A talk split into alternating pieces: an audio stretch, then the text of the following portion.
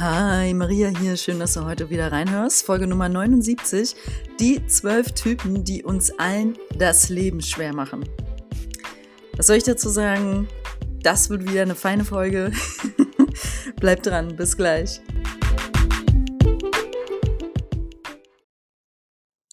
Vorab möchte ich natürlich wieder ein paar Worte sagen zu dieser Folge, bevor ich auf diese zwölf Typen eingehe ist mir wichtig, dass du weißt, ähm, wenn ich diese Typen so rausschreibe, dann denke ich dabei auch immer an mich selbst. Also es das heißt, ähm, ich glaube ganz stark, dass ich diese Dinge nur rausschreibe, also diese zwölf Typen jetzt finde, weil ich diese Typen äh, auch alle in mir selbst drin habe. Also das erstmal als erstes. Das heißt, mir ist wichtig, dass du weißt, wenn ich solche Folgen aufnehme, geht es nicht darum, dass ich jetzt zwölf Menschenarten da draußen, ähm, die ich vielleicht beobachtet habe im Außen, kritisiere.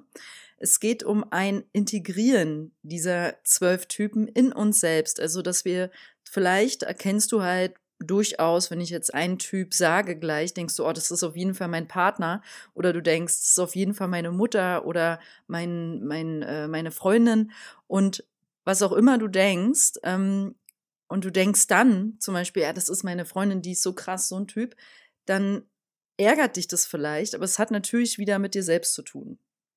Also am Ende nehme ich diese Folgen ja immer auf für dich, also für dich, dein Selbst, sprich für mich, mein Selbst. Also es geht mir einfach um dieses Wachstum und ähm, Anschauen und ähm, Beobachten und Herausfinden und so weiter.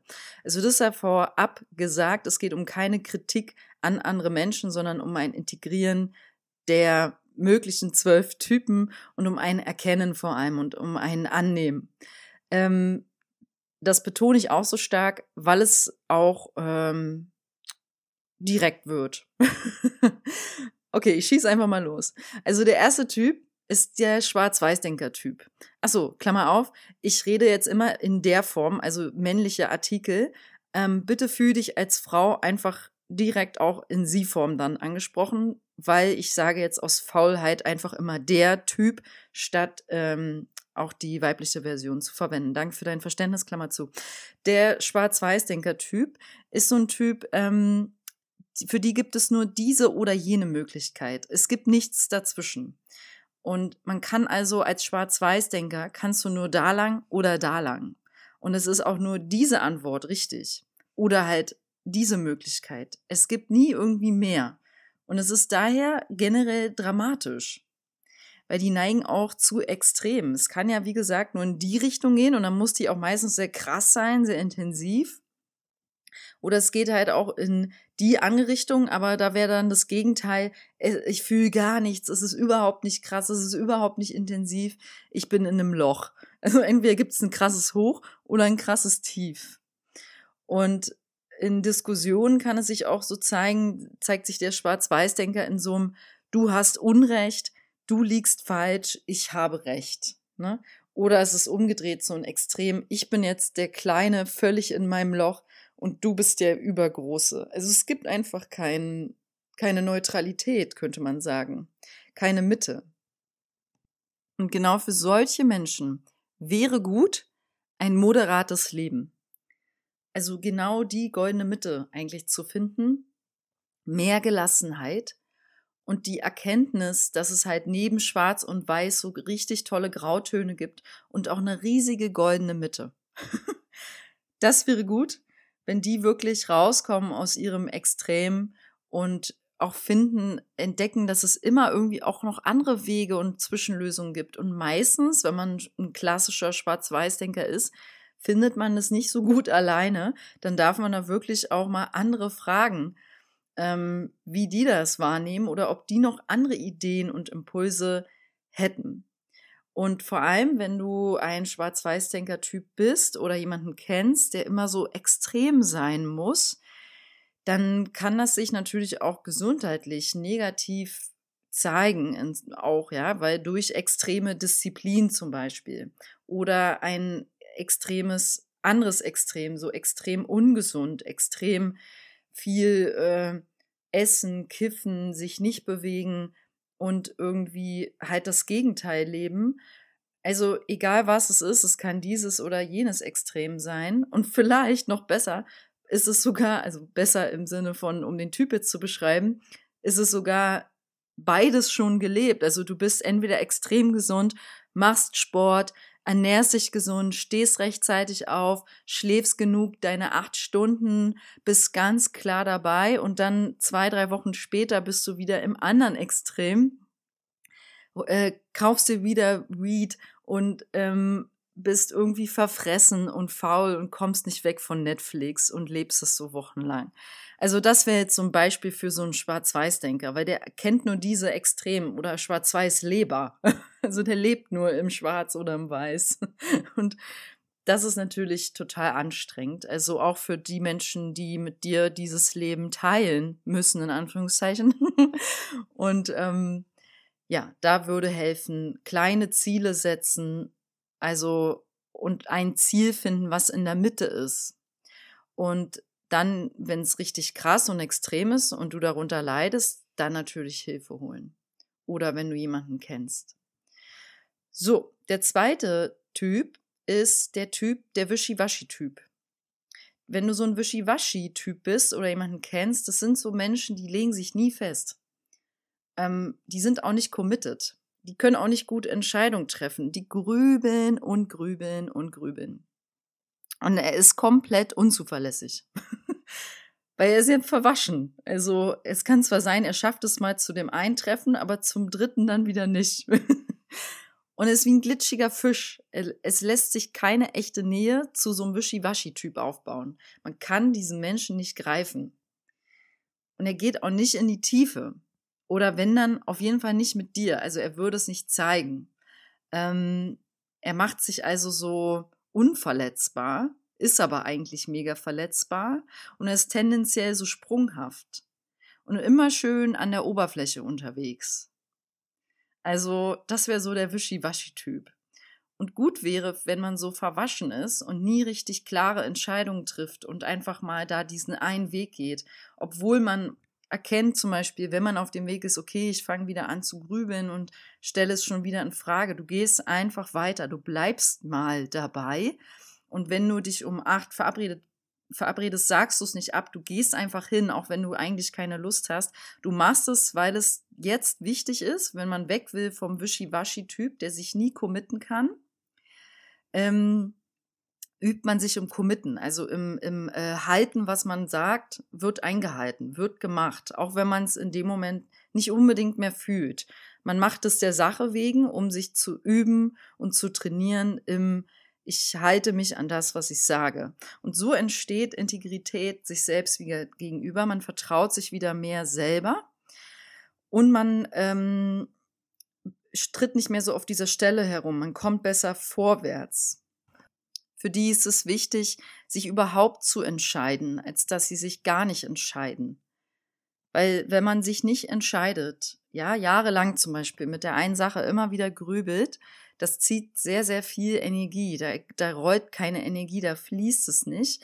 Und dann ist es echt besser, einfach mehr oder weniger halb blind, lang, Hauptsache losgehen, du entscheidest dich und dann guckst du, was daraus entsteht. Wenn es der für dich falsche Weg ist, wird es sich zeigen und dann ist es nicht schlimm. Dann kannst du wahrscheinlich umkehren und es verändern. Also nichts ist absolut. Das ist ein bisschen verwandt mit dem Schwarz-Weiß-Denker. Die denken auch immer, es ist absolut. Es geht wirklich jetzt nur so. Ne? Das Leben hat oft Umwege für uns vorhergesehen, die wir vorher nicht sehen. Und Begegnungen in Situationen und Momente erzeugt es, die wir auch vorher nicht sehen können. Und so erschließen sich auch immer neue Möglichkeiten, die man nicht sehen kann. Da darf man einfach auch mal loslassen und vertrauen, dass es so ist. Wichtig ist für den Wischiwaschi-Typ, der sich nicht entscheiden kann, wenn er sich entscheidet, aber zu gucken, sich bitte nicht aus Angst und Mangel heraus blind entscheiden, sondern dann eher zu sagen, na gut, ich gehe jetzt einfach da lang, weil da ist so ein bisschen Neugierde, Spaß und Freude bei. Das ist besser, als wenn du jetzt aus Angst diesen Weg gehst, nur weil du Angst hast, du verlierst dabei deine Wohnung oder so, weiß ich jetzt nicht. Ne? Dann ist es so eine Angstentscheidung. Also geh schon auch aus der Fülle möglichst heraus. So, der dritte Typ heute ist der spirituelle Freak. Dieser spirituelle Freak, er findet einfach keine Erdung. Er hängt nur in der Luft herum mit seinen Gedanken. Und er schafft es nicht, sich so ein richtig solides Leben aufzubauen. Und mit solide meine ich so feste Beziehungen, feste Verbindungen, äh, äh, Naturverbindungen, Verbindungen mit sich selbst, äh, Miete zahlen, Wohnung, ähm, Altersvorsorge. Also ich sag mal so Dinge, die auch im weltlichen Leben besonders wichtig sind, ja. Selbstversorgung auf weltlicher Ebene gehört zu einer guten Erdung dazu und spirituelle Freaks ähm, kriegen das oft nicht gebacken. Die hängen dann, ähm, also den Freak, den ich jetzt hier beschreibe, kriegt das nicht gut hin. Die versuchen sich dann alles aus ihren Spiri-Büchern und ESO-Büchern rauszuziehen oder mit Hilfe des Gurus irgendwie sich das zu erschließen. Und der Kontakt zum echten Leben scheint so verloren. Also der Kontakt zu seiner Familie, zu den Menschen, die einfach, ich sag mal, die Masse ausmachen. Also es gibt jetzt so, wenn du jetzt in so einem Ashram lebst, dann ist das nicht die Masse. Dann hast du da deine Community, die ist auch toll, die schützt dich, die stärkt dich, das ist auch schön. Nur wenn du darin nur hängst und dich so fühlst, wie wir sind im Innen und die sind im Außen und die im Außen sind blind und laufen alle in die falsche Richtung, wir bleiben in unserem heiligen Ashram, dann ist das nicht eigentlich der Weg, der gemeint ist vom großen Göttlichen, nenne ich es mal.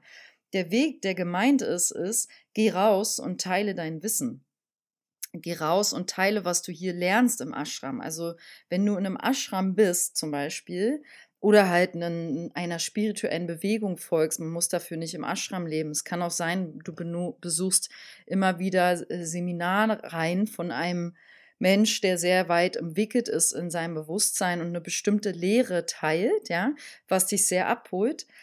Und du gehst dahin, steckst auch viel Zeit, Geld, Energie rein. Das ist in sich schön. Du lernst ja was. Nur was bringt dir das Wissen, wenn du dich dann abkapselst von der Welt und hängen bleibst in deiner Kammer oder in deiner Community mit diesen anderen spirituellen Suchenden, die nichts aufgebaut bekommen im Leben, die nicht auf zwei Beinen stehen und vorangehen, also wirklich im Leben stehen und machen. Ne? Und dann bist du so in Anführungszeichen lost in deiner Bubble. Äh, gut wäre halt für diese Menschen wirklich Erdung und Verbindung zur Gesellschaft. Also eher wieder raus aus diesem, äh, diesem Ding, der Szene, dem Ashram, was es auch ist, ähm, und das ist ja keine Trennung. Es ist ein bewusstes Rausgehen und sein Wissen teilen. Und du musst dafür jetzt selber keine Se Seminare anbieten, sondern du setzt, wendest das Wissen von Vergebung und Liebe, was du gelernt hast, an, um Frieden mit deiner Mutter zu machen, ja? Wo eigentlich der Hase begraben liegt, warum du im Ashram ab verschwunden bist. So als Beispiel, ne? Und ähm, die brauchen Fokus auf weltliche Dinge, auf Einkaufen, Wäsche waschen, Miete zahlen, putzen, also wirklich sich selbst dann das Gefühl wiedergeben, wieder diese eigene Integrität von ich kann mich selbst versorgen, ich stehe meine eigene Frau, meinen eigenen Mann im Leben und kann für mich selbst sorgen und aufrecht stehen. Das gibt so einem spirituellen Freak Erdung und nimmt dann auch den Freak wieder weg. Dann ist es einfach eine, eine ein spiritueller Suchender. Und spirituelle Suche ist großartig. Ich bin selber spirituelle Suchende und ähm, versuche mich da stets weiter zu entwickeln, ohne Absicht. Das ist einfach was, was mich immer wieder zieht. Ja, also es kommt so, das sind nun mal die Bücher, die ich mir auch kaufe und suche und das Göttliche suchen und versuchen, gute Absichten zu finden und so weiter. Also ich suche das selber. Äh, ja, also das nur mal so an, angemerkt. Okay, also der nächste Typ wäre, ist der Typ, der alle müssen mich lieb haben Typ. Die sind richtig anstrengend. ähm, die größte Angst von diesen Typen ist, wirklich alleine zu sein. Und von daher wird das Handeln auch dementsprechend ausgerichtet. Also der alle müssen mich lieb haben Typ handelt einfach unbewusst mehr oder weniger immer so, dass er nie alleine ist, dass nie jemand auf ihn böse ist und dass keine großen Konflikte entstehen. Also die Angst vor Konflikten ist sehr groß und deswegen ist alles, äh, was ich in die Macht setze, weil ich will von allen lieb gehabt werden, ist, dass wir bitte keinen Streit haben und dass ihr mich alle bitte lieb habt. deswegen mache ich ähm, ein gutes Wettergesicht, obwohl das Wetter scheiße ist. Und als Metapher gesprochen, ja. Also, obwohl wir innerlich Beef haben, wir, du und ich jetzt hier und was abläuft zwischen uns, mache ich ein Gutwettergesicht, ähm, dann, weil ich will nicht, dass du böse auf mich bist und ich will nicht, dass die Bombe platzt. Ähm, mit der Kollegin mache ich das genauso. Ich stelle dir im besten Fall sogar noch eine Tafel Schokolade auf, lege ich auf ihren Schreibtisch, obwohl ich im Herzen voll die gar nicht mal mag. Aber ich mache das, damit die wirklich nicht böse auf mich ist, ja. Ähm, ich bin verunsichert zum Beispiel als jemand, der von einem lieb gehabt werden möchte. Ähm, wenn jemand nicht auf meine Nachricht reagiert und grübe dann drei, fünf, acht Tage rum, warum und was es mit mir zu tun hat und beziehe es auf mich. Also diese Menschen beziehen alles auf sich das führt vor allem mit diesen heutzutage, diesem Social Media Ding, die wir alle haben, also diese ganzen Kommunikationskanäle, wo ja öfters mal vorkommen kann, dass auf einem Kanal gar nicht geantwortet wird. Ich meine, früher gab es jetzt nur Telefon, dann gab es die Handys, dann gab es plötzlich noch SMS, dann kamen die Apps, jetzt gab es WhatsApp, jetzt haben irgendwie alle plötzlich Signal und Telegram, man hat drei Messenger, dann gibt es Facebook, dann gibt es Instagram, dann gibt es noch zwei, drei andere Services. Also äh, das ist eine E-Mail, äh, Post, normale Post. Äh, ist nicht schlimm, finde ich, wenn einem da mal jemand nicht antwortet ein paar Tage, weil vielleicht hat der Mensch das einfach übersehen, ja. Mal so auf ganz, ganz allgemeiner Ebene gesprochen. Ähm, okay, zurück zu diesem Typ. Äh, viel Ich-Bezug. Das Verhalten anderer wird oft auf sich bezogen. Die da drüben auf der Party in der Ecke gucken dich an, weil du hast ja was falsch gemacht. Du bist ja nicht gut genug, siehst nicht gut genug aus. Du beziehst die Blicke komplett auf dich, dass mit dir was nicht stimmt. Aber eigentlich gucken die nicht mal zu dir, sondern zu dem Typ, der hinter dir steht, weil der sieht richtig heiß aus. okay, also so ist der alle müssen mich lieb haben Typ.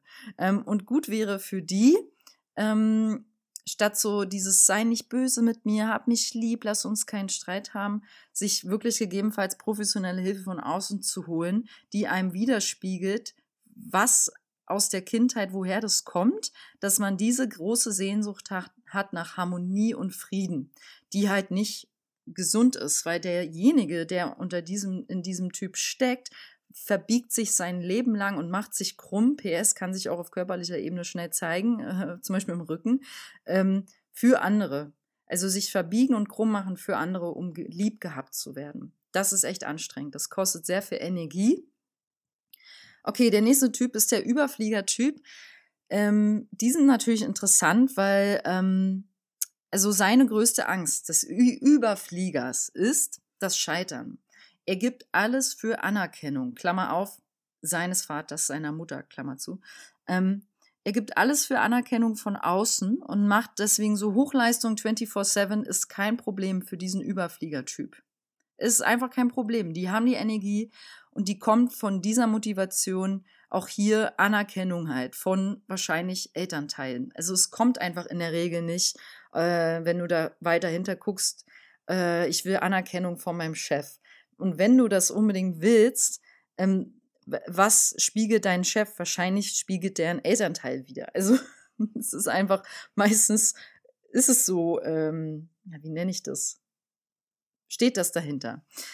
Ähm, der Überfliegertyp will die Welt retten. Also kann gut sein, dass die dann auch noch die Welt retten wollen. Und deswegen sind die ja Überflieger, die wollen ja die Welt retten und deswegen ähm, machen die das auch, stehen auf und arbeiten 16 Stunden am Tag.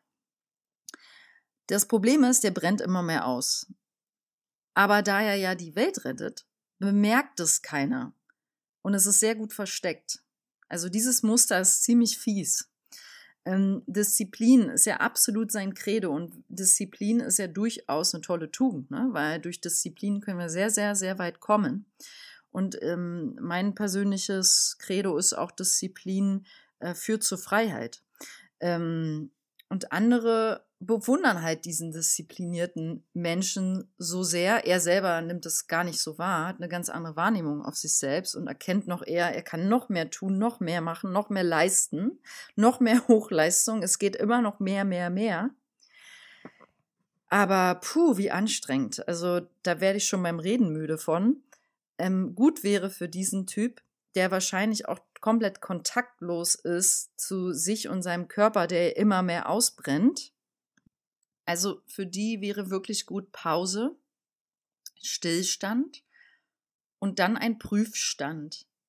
Und da wird geprüft, was ist meine wahre Motivation hinter meinem Überflieger-Dasein? Warum mache ich das? Warum mache ich mir diesen Stress, diese viele Arbeit? Und seit wann bin ich so? Habe ich damit schon in der dritten Klasse angefangen? Ähm, ja, oder in der, oder in der sechsten. Ähm, genieße ich denn noch das Leben? Oder bin ich einfach eigentlich nur noch so ein Arbeitsfamilien- äh, Haushaltstyp. Also du, du kann ja sein, als Überfliegertyp neigst du auch zum Perfektionismus durchaus und dann funktionieren die Dinge auch wieder von außen gut. Dein, dein Haus ist versorgt, deine Familie ist versorgt, dein, ähm, deine Ehe, es läuft irgendwie alles, ja, das ist erstmal schön, da gibt es auch nichts dran zu kritisieren. Ich definiere hier den Überfliegertyp, der eigentlich ausbrennt von innen der eigentlich wirklich verbrannt ist und der seine wahre Motivation dahinter sich noch nicht angeguckt hat und deswegen eben ausbrennt. Weil, wenn der Überfliegertyp heilt, in Anführungszeichen, dann kann er durchaus weiter fliegen und wieder weiter seine mega geile Arbeit weitermachen. Aber er verbrennt nicht mehr, weil die Absicht dahinter ist Liebe geworden. Und dann ist auch was geheilt, jetzt zum Beispiel im Kontext Vater oder Mutter. Man hat da Heilarbeit gemacht und fühlt, ah ja, ich wurde geliebt und hm, da ist so einiges aufarbeitet. Und dann ist die Anspannung abgefallen. Die, die, ähm, der Stress konnte losge ähm, hinter sich gelassen werden. Dieser jahrelange Stress und Druck konnte abfließen.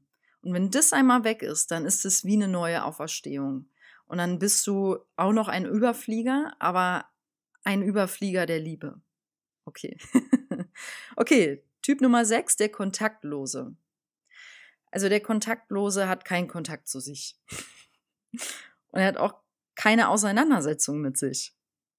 Und er ist so für andere gegebenenfalls so ein netter Geselle, aber so richtig in den Kontakt, in die Verbindung geht es nie. Also auf so einer Party oder so in einer Familie, du kriegst keinen Kontakt zu diesem Menschen. Der ist da, man bemerkt den irgendwie und irgendwie auch nicht. Also man guckt der Person in die Augen, aber eigentlich guckt man so nichts. Also man sieht die Seele nicht mehr.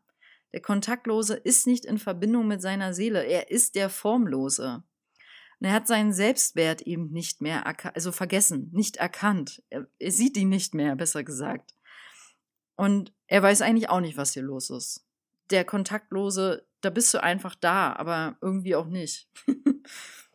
und gut wäre für die äh, so ein Wachrütteln und eine Extremerfahrung, die ihn aus seiner Blase rausholt, ihn wachrüttelt. Vielleicht muss er mal Bungee springen oder äh, so ein Basejump wollte ich sagen. Wie heißt denn das? Aus dem Flugzeug springen.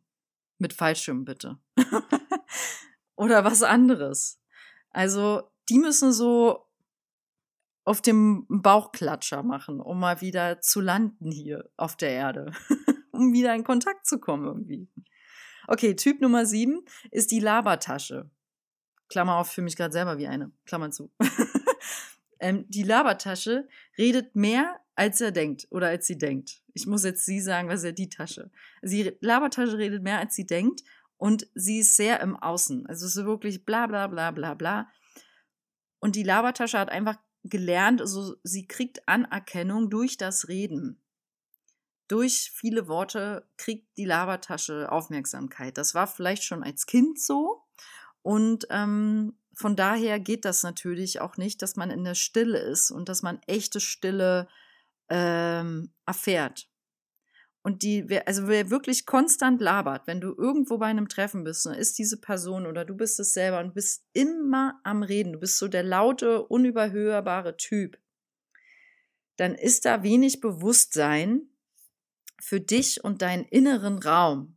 Ist so, also da wäre, gut wäre, für die Labertasche, die wirklich auch anstrengend sein kann oder eigentlich ist, wenn es ein, weil ich gehe jetzt bei einer Labertasche von, ähm, wie sagt man, äh, Text ohne Inhalt.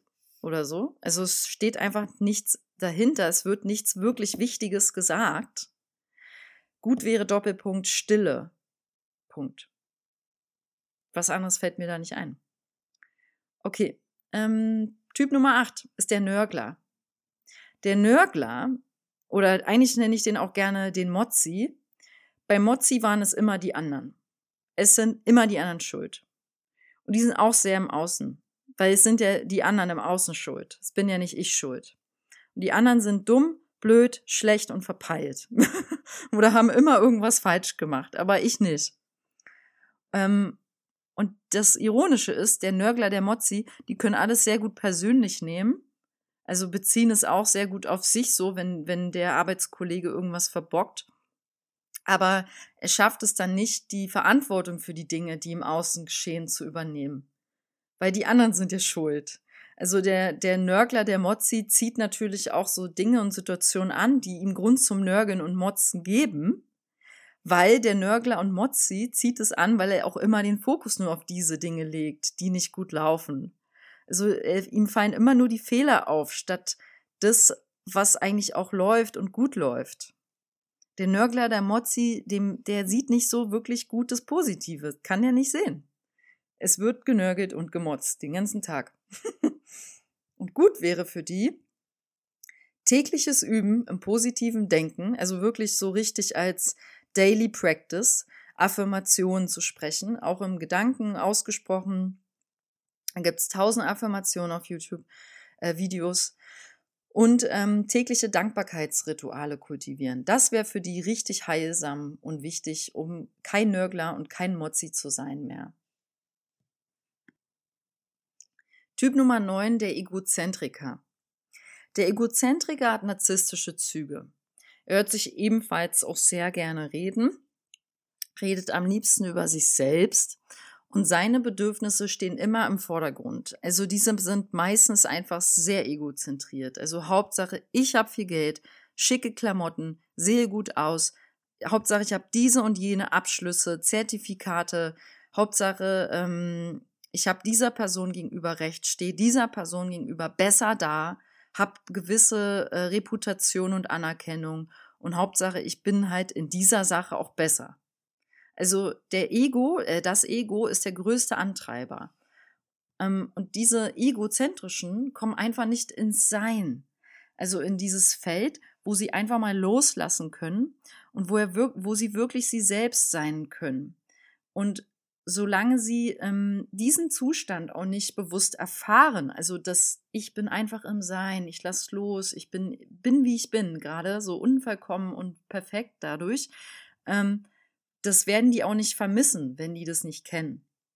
Und wenn, ähm, also sagen wir mal zum Beispiel, der Egozentriker fährt dann mal irgendwie in, nach Bali drei Wochen und erfährt da so diese, dieses Sein, dieses Loslassen, ähm, dann kommt er wieder, aber am Ende ist er wieder in seinem Muster von egozentrischem Wirken. Und Karriere, Wohlstand und Status sind einfach wichtiger, stehen einfach täglich, das ist so die Motivation des Handelns, statt Mitgefühl, Frieden und Liebe. Also der Antrieb ist Geld, statt anderen zu helfen oder wirklich Gutes zu bewirken. Ne?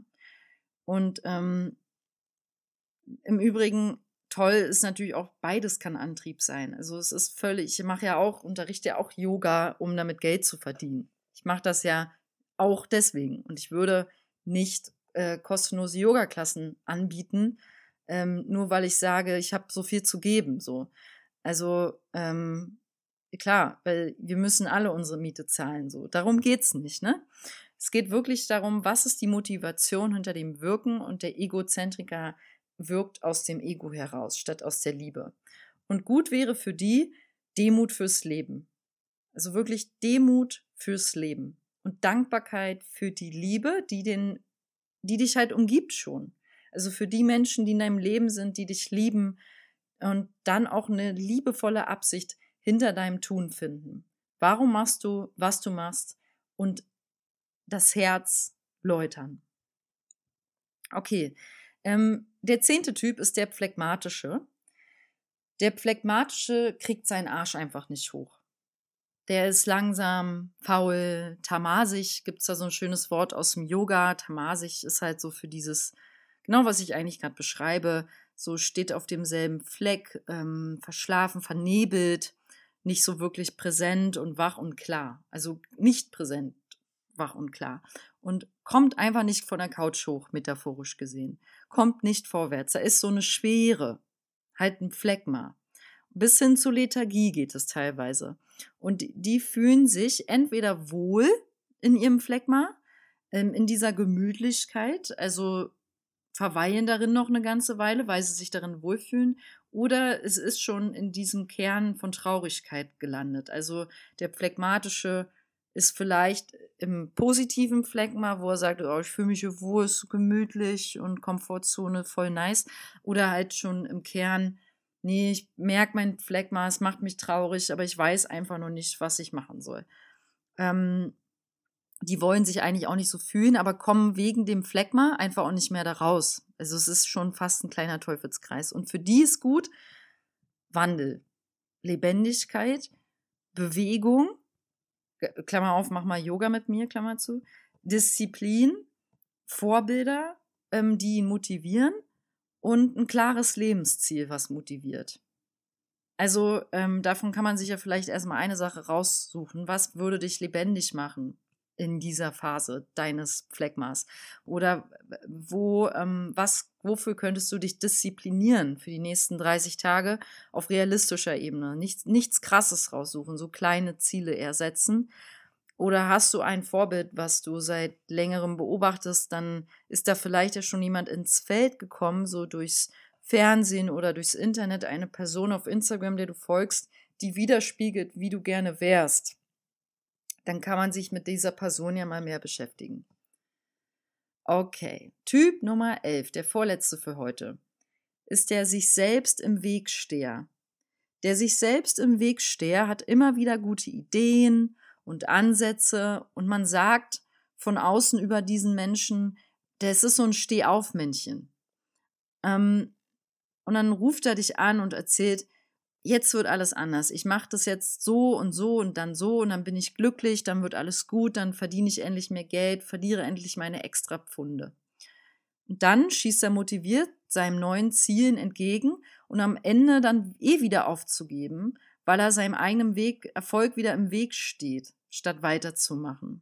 Ja, der erzeugt dann immer wieder Umstände, unbewusst, für sich selber, und diese können ähm, innerlicher oder äußerer Natur sein. Also es kann sein, dass er die von innen erzeugt, weil er merkt, oh, ich komme schon wieder in diese Traurigkeit, getriggert durch irgendwas. Und dann geht es nicht weiter. Oder er erzeugt Situationen von außen, wo Leute ihn vielleicht verletzen oder Steine in den Weg legen von außen und deswegen geht es nicht weiter. Ne? Und so macht er nicht weiter und es entstehen Kettenereignisse, die ihn wieder in die Knie zwingen.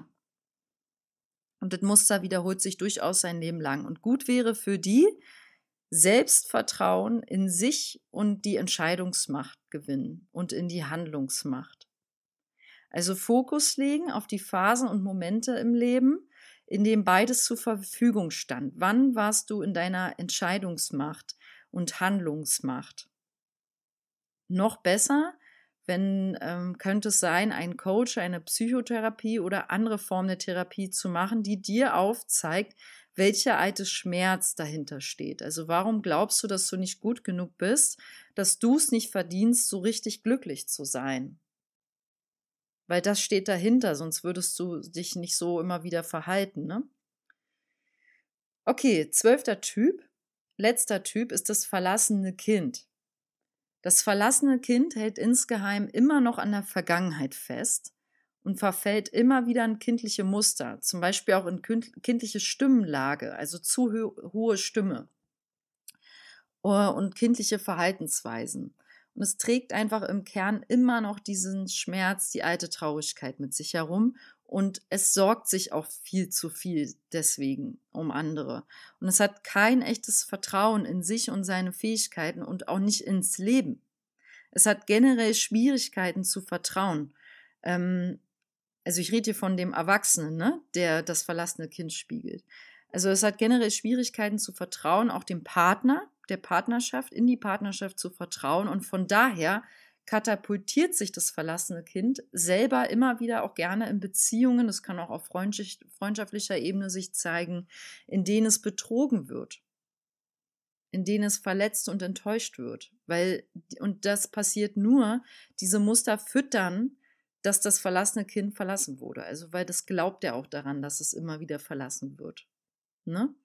Und es kann entweder richtig gut auch schmollen oder in tobender Wut ausbrechen oder übertrotzig sein. Also so zeigt sich, dass das verlassene Kind auch so auch wirklich Muster hat beim Streiten. Es kann so überaus trotzig sein und gar nicht im Erwachsenen-Ich. Und gut wäre für die, wenn du eins bist, ist zum Beispiel das Mindfuck-Buch von Dr. Petra Bock, weil die erklärt so schön auch in diesem Buch unter anderem das Konzept von ähm, kindlich und Erwachsenen-Ich. Und ich finde das sehr schön dargestellt und leicht verständlich. Oder halt Das Kind in dir muss Heimat finden von Stefanie Stahl lesen. Oder ist halt auch nicht immer leicht, das alleine zu machen, auch hier wieder Hilfe von außen holen. Und ähm, jemanden holen ins Feld, der dir hilft, die Traurigkeit von diesem kleinen verletzten Kind in dir aufzulösen. So.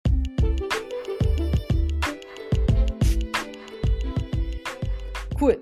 Ähm, das war diese Folge mit dem Thema zwölf Typen, die das Leben schwer machen ähm, oder die uns eines Lebens schwer machen.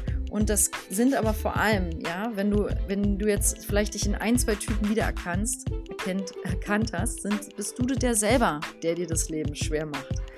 Und in diesem Sinne schicke ich dir Licht und Liebe in dein unendlich schönes Sein. Piu, piu und wünsche dir einfach auf deinem Weg, egal wo du gerade stehst, immer nur das Beste.